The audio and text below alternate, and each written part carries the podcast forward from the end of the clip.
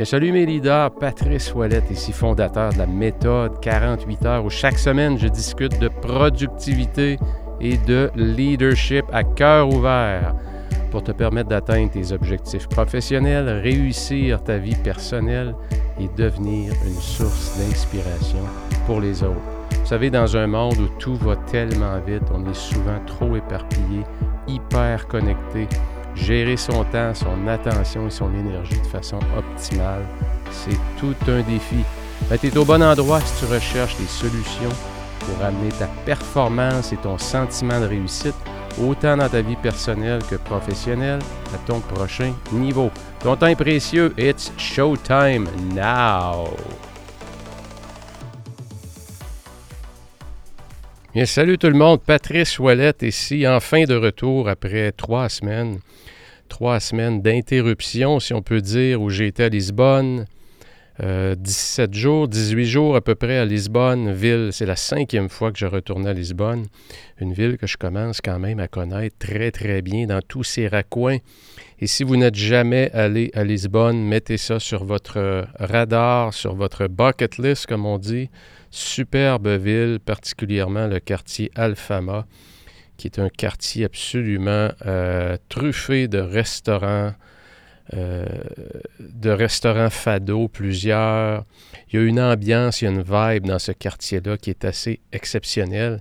Il ne faut pas oublier que c'est le seul quartier qui a été épargné par un terrible tremblement de terre dans les années 1800 qui a complètement détruit Lisbonne, sauf le quartier Alfama. Donc, c'est un quartier qui est habité par des ondes, par des ondes, excusez-moi, par des ondes particulières puisqu'il a été épargné du grand tremblement de terre. Et aujourd'hui, je vous parle de mission. Mission, et j'ai une histoire, écoutez, une histoire tellement, tellement touchante. D'ailleurs, euh, je suis à mon bureau présentement en train de vous réenregistrer à nouveau cet épisode-là, puisque je l'ai enregistré à Lisbonne dans un bar avec, euh, comme je m'étais promis, d'aller dans un petit bar à Lisbonne, capter le, son ambiant en même temps que j'enregistrais euh, mon épisode. Et puis j'avais ce, désir-là, si on peut dire, euh, de l'aventure, d'aller enregistrer une émission en public, si on peut dire. Je me suis trouvé un petit bar très tranquille l'après-midi. Et puis pour vous faire une histoire courte, le son était vraiment pas bon. Et puis, j'ai dû tout simplement remettre euh, tout ça sur pause. Et aujourd'hui, je prends quelques minutes pour vous raconter euh, cette histoire-là. Surtout, vous parler de mission, aujourd'hui, de mission de vie, puisque l'histoire que je vais vous raconter, et euh, croyez-moi, quand j'ai mon, mon, émission originale, mon épisode original, j'ai les larmes aux yeux, puisque ce message-là est venu me chercher vraiment euh, très, très profondément. Et vous allez voir, c'est une histoire qui est tellement touchante. Mais juste avant d'embarquer dans cette histoire-là, euh, je veux vous parler un petit peu de, mission de vie. Hein. Une mission, une mission de vie, lorsqu'elle est clairement définie, c'est comme si on s'ajoute un peu un, super pouvoir qu'on ajoute dans son arsenal euh, d'outils qu'on peut avoir pour être plus productif, pour être plus performant, mais surtout, surtout, pour donner plus de sens à sa vie, pour s'assurer qu'on est dans la bonne direction. Et comme je le mentionne souvent, la boussole est plus importante que l'horloge. Donc, ce n'est pas autant la vitesse à laquelle tu avances qui compte, c'est est-ce que tu es dans la bonne direction. Et lorsqu'on a une mission de vie qui est bien définie, bien, ça va nous guider pendant la journée. Ça va, nous éviter de se perdre quand on est dans des activités, quand on est trop dans le tactique, quand on devient étourdi un peu par l'urgence. Lorsqu'on oublie l'importance, c'est qu'on est constamment dans l'urgence, dans les distractions. Ça va nous inspirer également, lorsqu'on a une mission bien définie, ça va nous inspirer dans les moments de doute, parce que c'est sûr qu'il va en avoir lorsqu'on se dirige dans la bonne direction, il se présente toujours des obstacles, certains qu'on n'avait tellement pas vu venir, et puis qui vont nous frapper. On n'a qu'à penser qu'à la santé, parfois la maladie peut nous frapper, on ne peut pas planifier d'être malade. Alors, des fois, on se ferait frapper, que ce soit par la maladie, par des relations, la perte d'un être cher, une séparation, ça peut être euh, des problèmes financiers, peu importe c'est quoi, vous savez que des épreuves, on en a, et des doutes à ce moment-là, lorsqu'on passe à travers l'épreuve, ben, c'est là que les doutes deviennent de plus en plus forts, et c'est là que la mission devient importante. Lorsqu'on s'accroche sur sa mission, on sait que l'épreuve à travers laquelle on passe présentement, c'est juste une leçon, c'est une façon d'apprendre quelque chose de nouveau pour être encore une meilleure version de soi-même lorsqu'on sort de l'épreuve et être encore davantage branché sur sa mission. Hein, la mission va nous permettre aussi de prendre des meilleures décisions, même au quotidien, lorsque tout est urgent et soudainement il faut prioriser. Lorsqu'on se demande, OK, OK, Pat, c'est quoi qui est le plus important? Qu'est-ce qui est le plus en lien avec ce que tu essaies d'accomplir? Hein, donc la mission, c'est quelque chose qui je dirais, qui est plus grand que soi. C'est au-delà de son ego. C'est comme un fil conducteur qu'on a tout au long de, notre vie. Hein, c'est un peu l'œuvre d'une vie. Si on prend notre mission, qu'on a définie, qu'on a documentée, qu'on va jumeler ça à une vision trois ans. Si ce que je veux, dans mon cas, c'est d'aider les leaders motivés à atteindre leur objectif professionnel, réussir leur vie personnelle et devenir une source d'inspiration pour les autres. Si j'ai une décision à prendre, en sachant que ma mission, c'est ce que je viens de vous dire, bien, je vais peut-être orienter mes décisions de façon différente. Parce que je vais me demander, dans les choix que j'ai devant moi, quel choix qui est le plus en lien avec ce que j'essaie vraiment, vraiment d'accomplir dans ma vie. Et plus mes choix vont être branchés sur ma mission, plus ma vie prend du sens. Moins je laisse d'énergie. Ça me prend de moins en moins d'énergie pour bouger. Pourquoi? Parce que le feu de la mission qui est en dedans de moi, qui brûle, c'est cette braise-là. C'est vraiment, c'est pas un feu ardent, une mission. C'est une braise qui est toujours là, qui est constante en dedans de soi, qui fait qu'on se lève plus tôt le matin, on a un bon sens de direction, on sait pourquoi on fait les choses, on n'a pas peur d'avoir des conversations difficiles parfois avec son boss, avec son associé, avec son conjoint, sa conjointe, peu importe. Pourquoi? Parce qu'on est branché sur ce qu'on veut accomplir vraiment. Je veux vous donner quelques exemples. De, si on peut dire, de, fil conducteur. Lorsqu'on dit Ouais, mais Pat, moi, euh, je n'ai jamais travaillé là-dessus, ma mission. Euh, écoute, je t'écoute parler, là, puis euh, ça fait du sens ce que tu dis, mais je ne me suis jamais arrêté à ça. Ben, c'est normal. C'est normal. Moi, le, principe de la mission, c'est venu à moi dans les années 90. Donc, ça fait quand même un petit bout de temps une trentaine d'années, début des années 90, milieu des années 90. Et puis c'est en écoutant euh, le programme de Tony Robbins, Personal Power. Et il y avait un, un CD, à l'époque évidemment c'était les CD, sur définir sa mission. Et je me souviens très très bien du moment, du moment où ça a fait, aïe aïe, je pense que je le sais. Je pense que j'ai quelque chose d'intéressant là. J'étais au Texas J'étais au Texas dans un ranch et il y avait une espèce de petit chemin qui amenait comme un, une espèce de rond-point, là, un fer à cheval, pour pas faire de jeu de mots avec le Texas. Et lorsque j'étais en train de faire le fer à cheval, ça a créé un déclic. Donc, on ne le sait pas, mais lorsqu'on réfléchit sur sa mission, lorsqu'on se donne du temps, du white space, du temps pour marcher dans la nature, du temps en solitude, puisque c'est important dans une société aujourd'hui où on est constamment branché, connecté, on est toujours en présence, entouré, en présence de plein de monde, c'est important de cultiver un peu de solitude dans sa vie. Pourquoi? Pour aller à l'intérieur de soi et pas toujours être constamment à l'extérieur de soi.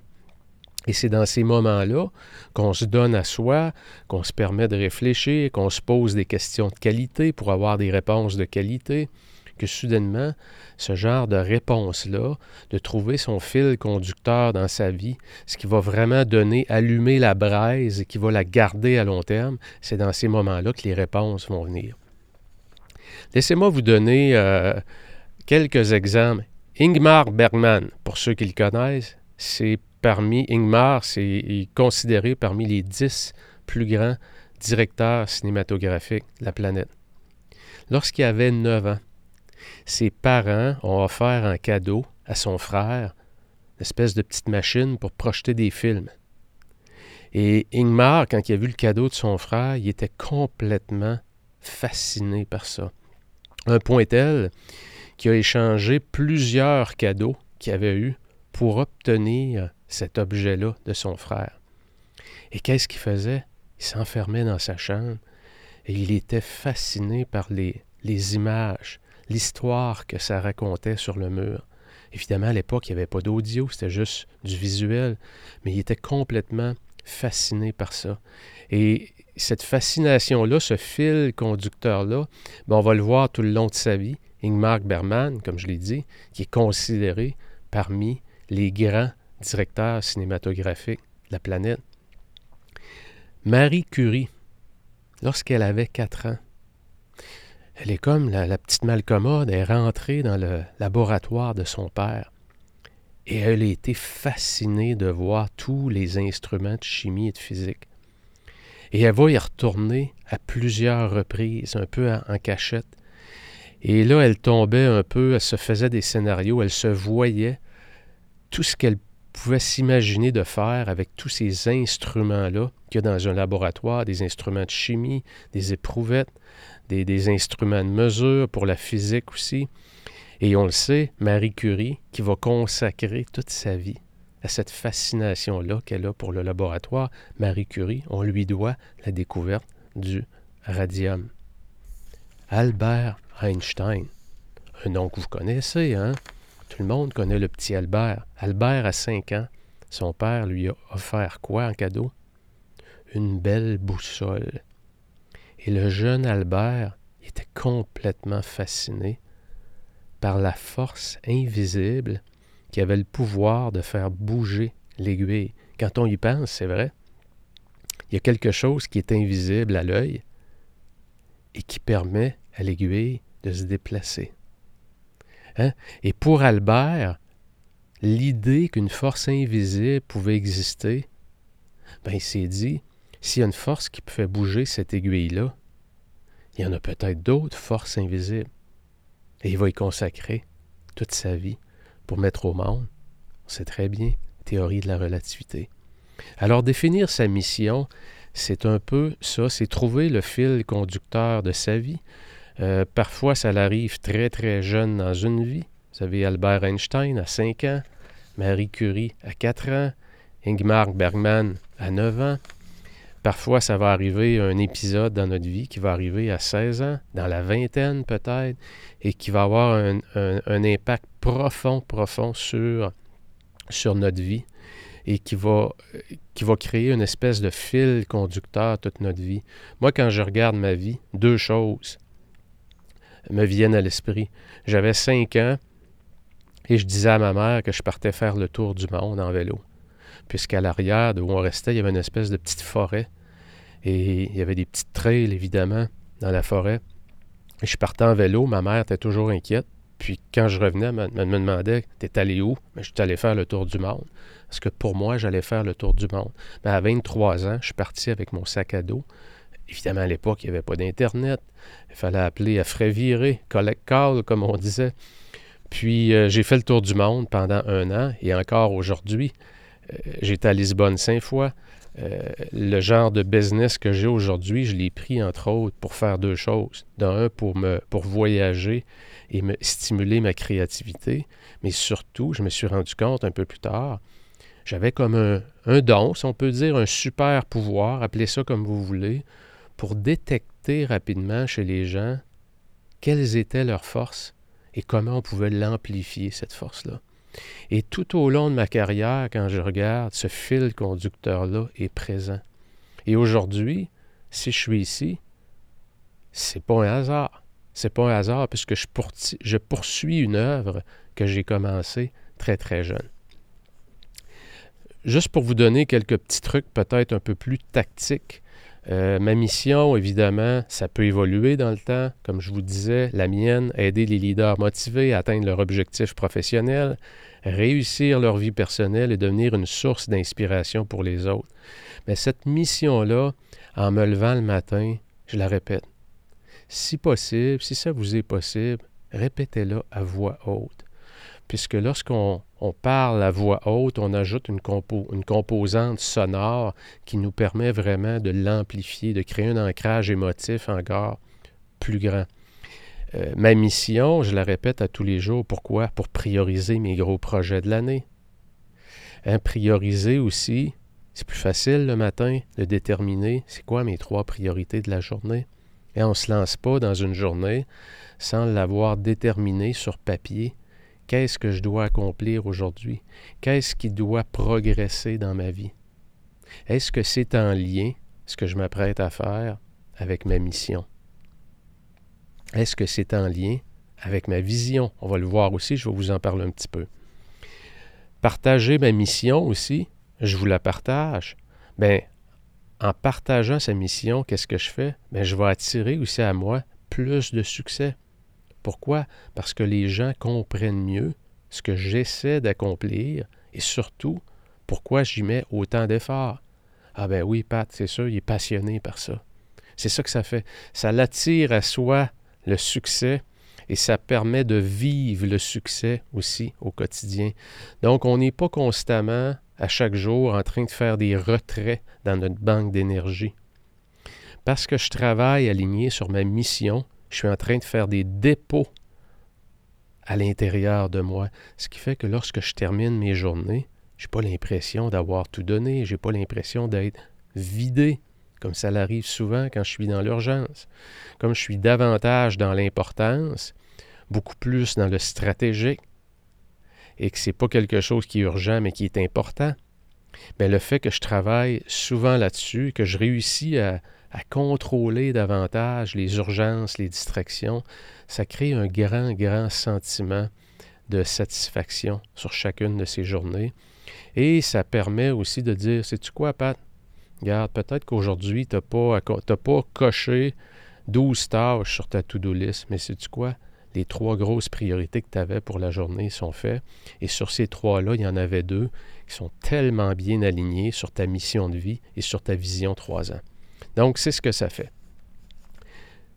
Je vous amène tout de suite, avant de vous parler de, vision, à cette superbe histoire. Il y a trois ans, lorsque je suis allé à Lisbonne pour la première fois, ceux qui me suivent depuis un certain temps puisque c'est la cinquième fois que j'y vais. Je suis parti, euh, je suis arrivé, je ne me rappelle pas quelle journée, c'était l'automne.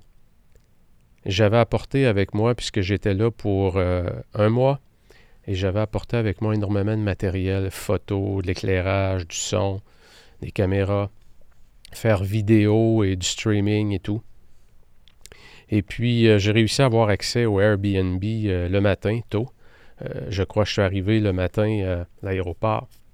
Je suis arrivé au Airbnb, il était 10 heures et on m'a donné accès rapidement. Alors, j'ai pris la journée pour faire quoi? Comme je le fais toujours en arrivant, je m'installe. Puisque je suis jamais à un endroit pendant une ou deux jours. Euh, je suis là quand même pendant un, certain temps, donc je m'installe comme il faut. J'ai tout installé mes appareils. Je suis parti prendre le repas du soir puisque j'étais sur le décalage horaire, donc c'était relativement court, 90 minutes à peu près une heure et demie. Et lorsque je suis revenu dans l'appartement, il n'y avait plus rien. 42 000 d'équipement disparu. J'étais assommé. J'étais complètement assommé. Je me disais, j'avais juste le goût de repartir, de tout foutre cela et revenir au Canada. Je me suis dit, c'est probablement un signe que j'ai pas ma place ici. Puis, bon, les polices sont venues, les deux policiers, le propriétaire du Airbnb. Peu importe, euh, j'ai mes doutes sur qui a fait ça, mais bon, on ne peut rien changer. Euh, j'ai décidé de coucher dans, le même appartement, même si j'étais un peu, euh, je dirais, inquiet, insécure, puisque je me dis, il pourrait rentrer à nouveau si on réussit à rentrer comme ça, sans, rien briser. Il y avait trois types de serrures pour arriver à trois codes trois portes avec des claviers à code pour euh, rentrer dans mon, dans mon appart. Donc, je me suis couché, je me suis levé. Le lendemain matin, j'ai écrit. J'ai envoyé, j'ai envoyé un courriel. Peut-être que certains d'entre vous l'avaient reçu à l'époque où je racontais un peu mon histoire et je racontais ma décision de rester, de rester sur place et que c'est juste du matériel et ça va m'apprendre à, travailler euh, davantage dans la simplicité. Il y a toujours une opportunité dans chaque épreuve. Hein. Et puis finalement, j'ai décidé de rester. Et euh, pourquoi je vous raconte cette grande parenthèse-là, c'est que ce soir-là où je me suis levé et j'ai écrit mon courriel, je suis allé dans un petit restaurant qui s'appelle Lisboa Tueu. Et euh, j'ai connecté avec la propriétaire du restaurant qui s'appelle Maria do Carmo. Cette femme-là a une histoire absolument exceptionnelle. Exceptionnelle, en même temps, tellement simple. Tellement simple, comme vous et moi, on a tous une histoire de vie, on a chacun son histoire, comme on dit. Euh, et euh, je vous lis cette histoire-là, et c'est fort possible qu'en la lisant, l'émotion monte en moi, et c'est tout à fait correct, puisque c'est tellement une belle histoire. Et vous allez voir le lien que ça fait avec, euh, avec la mission. Alors je vous le lis. Ça commence comme suit. Comment tout cela est arrivé? Au début, il y avait juste nous deux, toi et moi. Un jour, tu m'as quitté. Mais mon amour pour toi, qui a duré plus de quarante ans, ne s'est jamais arrêté. Tu te rappelles lorsque j'étais professeur de mathématiques? Et lorsqu'on avait notre boutique d'artisanat à la plage Santa Cruz? Tu te rappelles des poupées d'argile? Il y avait devant nous un bloc d'argile et une minute plus tard, une poupée apparaissait de ce bloc, la magie de l'art. Tu les préparais et moi je les peinturais.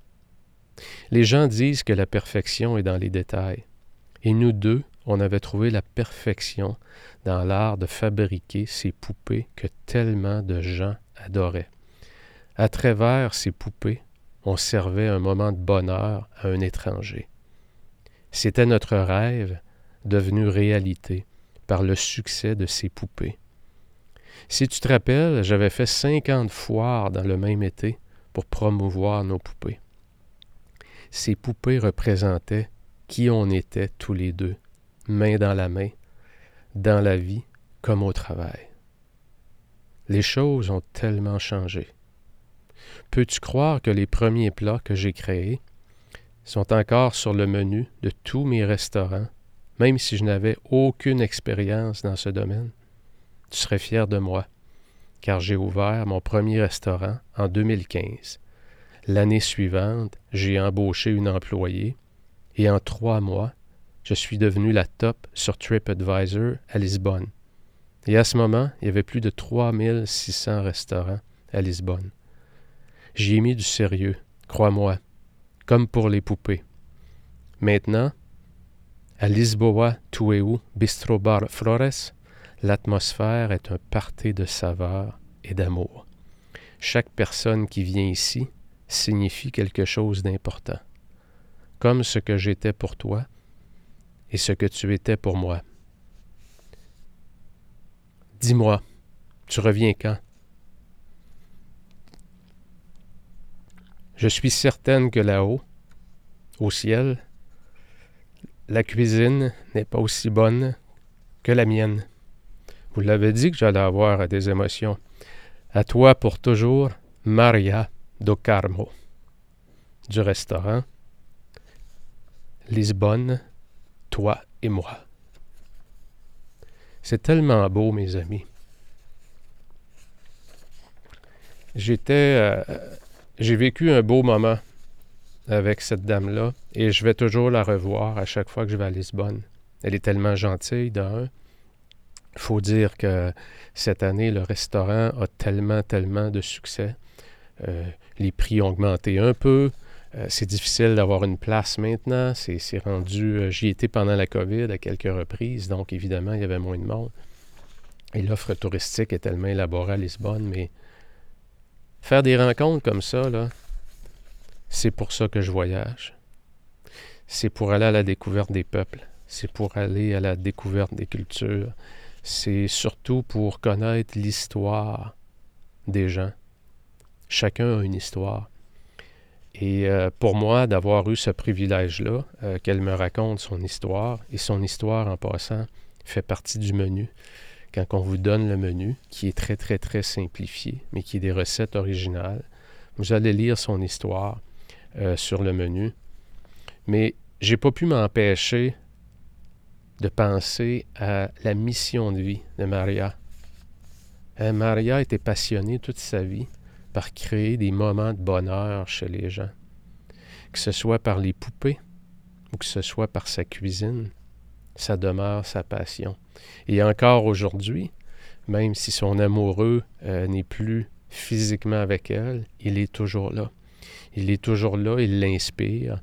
Et c'est avec euh, lui euh, qu'elle a fabriqué, qu'elle me racontait ses recettes, hein, en lui demandant là-haut, envoie-moi des réponses, est-ce que je devrais mettre telle épice, telle chose? Hein?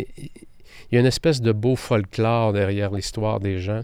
Et lorsqu'on va à la rencontre des peuples, à la rencontre euh, des gens, qu'on a un peu cet esprit d'ouverture-là, euh, très souvent, quand on voyage seul, on est très souvent beaucoup, c'est beaucoup plus facile euh, de connaître l'histoire des gens. Pourquoi? Parce qu'on est seul. Quand on est deux, on va se raconter un peu à deux. On va, on va commenter l'expérience qu'on vit, mais ça va être peut-être un petit peu plus difficile d'aller dans la profondeur de la relation avec l'être humain et avec l'autre. Alors, euh, j'ai pas pu m'empêcher lorsque j'ai lu son histoire, je l'ai rencontré, et euh, de me rappeler comment, comment définir votre mission est important. Comment c'est un grand fondement ça va tellement donner de direction à votre vie. Alors, euh, si jamais vous avez le goût euh, d'aller un peu plus loin dans la définition de votre mission, bien, je vous invite à vous joindre à moi dans l'Académie de la productivité. Euh, quand on parle de mission, de vision, lorsqu'on prend sa mission, qui est un peu le fil conducteur ou l'œuvre d'une vie, et qu'on traduit cette mission-là en objectif sur trois ans, on ajoute à ça les cinq valeurs les plus importantes pour nous, ce qui vient toucher à nos cordes sensibles, et on ajoute à ça ces cinq activités stratégiques que j'ai bien définies dans mes deux premières émissions. Alors, dans la méthode 48 heures, lorsqu'on a sa mission, sa vision, ses valeurs, ses activités stratégiques et bien déterminer ses croyances, c'est ce que j'appelle le système de défense. C'est ce qui va permettre de se protéger contre toutes les distractions, les urgences. C'est cette espèce de compas-là, de boussole, que ces ingrédients-là réunis ensemble vont vous permettre d'avoir des journées davantage remplies, davantage satisfaits, de sentir à l'intérieur de vous que vous êtes vraiment sur votre X. Et si vous êtes dans une étape présentement de votre vie, vous dites, sais-tu quoi, je ne le sais pas je me cherche un peu, ou je suis plus heureux dans mon travail, ou je suis plus heureux dans mon couple, hein? Ben, c'est bon signe. Si vous vous posez ces questions-là, c'est que vous êtes en réflexion. Et peu importe à quel moment de notre vie on est, je pense qu'on va se poser des questions tout le long de notre vie. Il y en a certaines qu'il ne faut pas enfouir. Il y a certaines questions qu'on se pose et ça prend du courage. Ça prend du courage pour aller à la rencontre des réponses. Mais lorsqu'on a ce courage-là et qu'on va à la rencontre des réponses, aïe aïe, aïe que c'est l'endroit où le bonheur se situe, le bonheur au quotidien. Hein, le chemin pour arriver à sa vision, chacune des journées qui nous rapprochent de nos objectifs, mais on est déjà dans le bonheur au quotidien parce que le bonheur se retrouve non pas lorsqu'on arrive au sommet, mais le bonheur se retrouve sur chacun des pas qu'on fait à chaque jour. Donc, on apprécie davantage chaque moment où on est bien aligné avec sa vision, avec sa mission. Alors voilà, une émission un peu plus courte, un épisode un peu plus court que, les autres. Euh, j'espère que ça vous inspire. Moi, ça l'a créé énormément d'inspiration. Ça l'a injecté un coup de vent sur la braise de ma mission. Hein, la, braise est plus ardente, puisque quand tu rencontres des gens euh, qui, te, qui te racontent et qui te touchent dans leur histoire, euh, évidemment, c'est venu chercher quoi en moi? Euh, le départ de mon père dans, dans, les années de début 2000, septembre 2000. J'aurais aimé qu'il soit là, j'aurais aimé lui partager ça. Donc, à travers son histoire, c'est ce qui fait que les histoires sont toujours touchantes. C'est qu'à travers l'histoire des autres, on vit un peu la sienne aussi. Et ça vient nous chercher à l'intérieur de nous et on fait des liens. Et c'est ce qui fait que connaître l'histoire des autres, c'est tellement enrichissant et ça nous permet de grandir aussi. Alors, si vous avez le goût, allez dans la description du texte euh, du podcast plus bas. Vous avez le lien. Vous pouvez même prendre un rendez-vous si vous voulez avec moi, une rencontre de 15 minutes exploratoire, que ce soit juste pour discuter ou encore pour voir si effectivement euh, l'académie pourrait être un endroit pour vous. Peut-être que non, c'est pas pour vous. Moi, on aurait eu la chance de se parler, euh, vous et moi, comme dirait Maria dans son restaurant Lisbonne, toi et moi. Salut, on se revoit à la prochaine émission. Ciao, une super journée dans ta zone de haute performance et branchée sur ta mission. Bye bye.